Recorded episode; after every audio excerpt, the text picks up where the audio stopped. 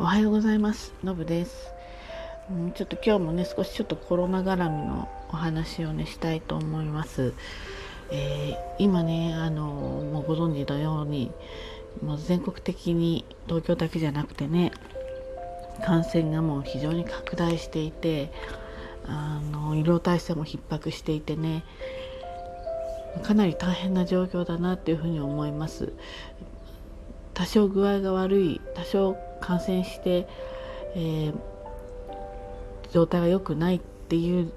方でも、まあ、病院にはもうまず入れないっていうふうに、えー、思っていた方がいい。そして病院に入って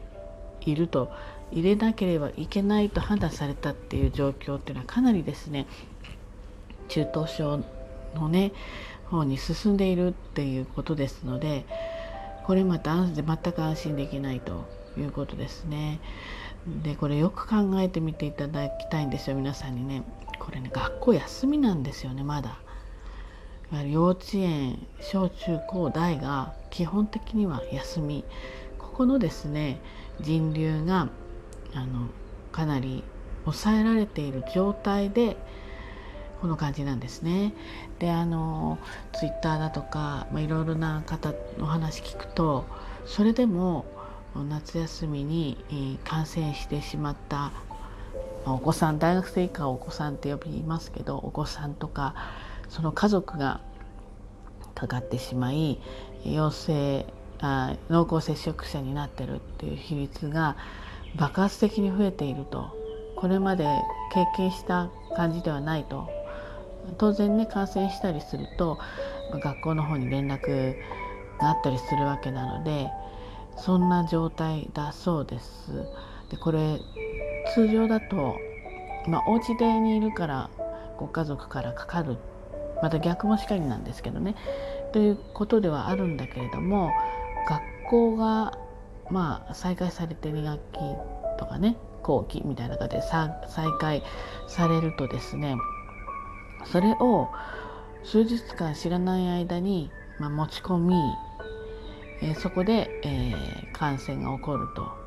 しかもこのデルタ株っていうのは、まあ、軽い接触でも感染すると言われてますよね。まあこれはどこまで本当か分かんないけどすれ違っただけでもっていうような話も多少聞きます。それはかなりもしかしたらまあ聞き取りの中でねそういうことという理由が拾われてるかもしれないけれどもそこまでじゃなかったとしても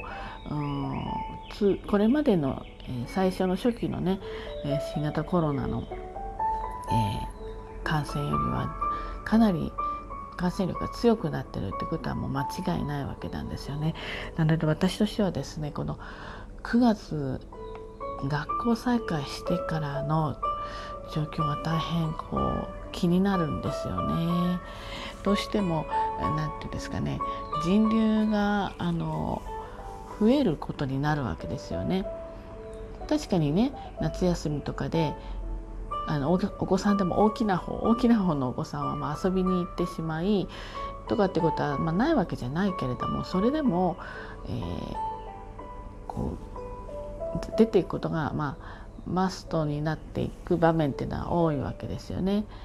中高校生以下は今はあまりリモートに一時期のその去年の、うん、休校の時の何て言うんですかはリモートみたいなものもあったでしょうけど基本的にはないわけですからね普通に再開すると。という、うん、心配があります。で、まあ、友人何人かね教員がいて皆さん、まあ、私もこういう年齢なんでベテランなんですけれども去年の休校要請はですねその代替振り替えをですね夏場に行ったわけですよね。夏休みを使って。これがですねかなり心身ともに負担だったようですね。もちろん暑さもある。それからしばらく家から出ていない子どもたちを相手にしてまた子どもたちも暑さに慣れていないからしかも猛暑で熱中症にをすごく気にをつけながら。であの今よりもより一層消毒っていうのをねしていたわけですよね。授業終われば消毒何か終わればどうのこうの。で最初のうちはやっぱり教員の方はあのマスクを、まあ、絶対にしてないとダメっていうことで、まあ、そういったこうずっとこう1時間とかお話ししてるわけですからね。やっぱりあの大変こう苦しさもある。体育の授業もある。そして2部制だった学校が多いわけです。生徒数を減らして、えーと、前半組と後半組。なので前半でだけでもすごく負担が大きいのでそれをもう一巡しなくてはいけない。そして教員としての業務がその後に残っている、まあ、本当に大変だったってあのかなり丈夫な感じの人でも言ってました。えー小学校の教員と高校の教員をしてるわけですけれども負担が大きかったと。で仮にですよこの9月もう今更絶対しないと思いますけど9月に例えば、まあ、2週間なり3週間なりね休校をになったとします全国なのか特に感染者増えてる地域なのかねだったとして、えー、これ私は割と効果があるんじゃないかなと、まあ、世の中にも緊張感がもう少し増えるしねあの子どもたちのことも守れると。確かにね働いてるお母さんとかお父さんがいて保育園問題とかも出てくるんですだから全ての問題がもう綺麗に片付くわけじゃないんですこのことっていうのはね。どこかに何かの、まあ、ちょっと負担をかけてしまうっていうことはあるんだけれどもそこはあの政策打つ人たちにちょっと考えていただいてたんですけれども、まあ、その23週間休校にするということで全体的な、えー、こうあの感染ねあの、まあ、人流を、下げることはできてなくても、まあ、抑えるとか、まあ、現状維持ぐらいには持っていけるんじゃないかなと。でこの代替の授業なんですけどこれがですね秋とか冬に行われるわけですね。ですので当然雪深いところではまた逆の負担があるとは思うんですけれども、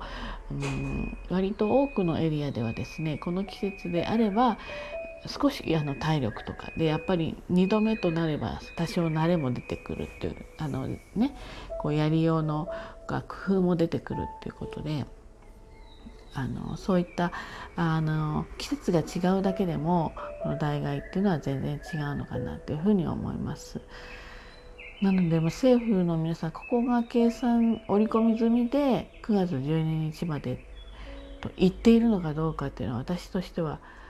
甚だ疑問です。9月の頭から授業が始まってまたちょうど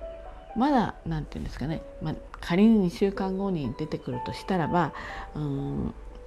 9月10日ぐらいにはもしかしたら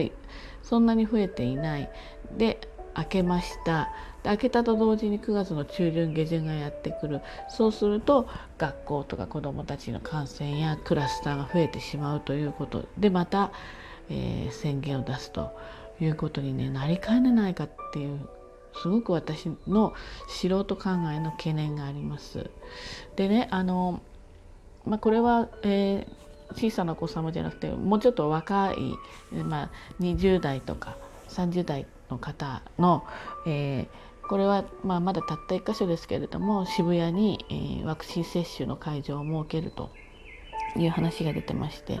これはかなり効果があるかなというふうには思っています。でねあのコロナワクチンのこの何て言うんですか予約なんですけど予約ってまあいろんなパターンがあるじゃないですか。でなんか割と私も調べてる方なんだけど煩雑で分かりにくいですね。例えば職域とかであればお勤めのところで申し込めたりするんだけど一般で行くとですね例えば病院のホームページから空いてるところを探してポチってするっていうこともできるんですよだけどできるんだけどほとんど空いてないんですよ私がもう何箇所かこう調べたようなところは。で今度電話して予約を取るでもこの電話をするっていう行為は若い人たちにとってはかなりの負担負担というか面倒くささが出てくるんですよね。あの私も少しあるんだけど電話をわざわざするっていう行為が面倒くさくなってしまってるんですね。なんかこう少し敷居が高いっていうかな。であのうん私まあ電話で取りましたけどつながりにくいとかそこで、えー、断念何回かけてもつながらないとか電話まあそもそもそこのなんかちょっとハードルがねあるんですよね。それが何て言うんですかねあのこう接種を受けにくくしているところもあるのでもっとこうポチ単なるポチリだけでかなりの範囲で取れるような、えー、状況になんかしておいてもらうと接種率がすごく上がるんじゃないかなというふうにも思います。ワクチン接種はね個人の自まあ、お考えのもとで自由なんですけれどもやっぱりかかってしまって重症化するとか苦しい思いするとか軽い方こそまた後遺症が長く辛いものが続くというデータも出てるのでここはあのどちらかといえば私はあの打つ方に、えー、おすすめしたいということともうちょっとそのネガティブな話だけじゃなくてそういったところもきちんと認知できるような,、えー、なんか発信というかなしてほしいなというふうにすごく感じたりします。何しろもう一定の大人になると多少の、まあ、分別とかいろんなことができますけどやっぱり若い方はねそのエネルギーのをですねがありましてどうしてもちょっとこうまだ分別とは違う部分でね発散してってしまうということもあるのでどうかねもうこれ以上広がらないように何らかの手を打ってもらいたいなというふうに思います。ということで今日も一日頑張ってまいりましょう。じゃあねバイバイ。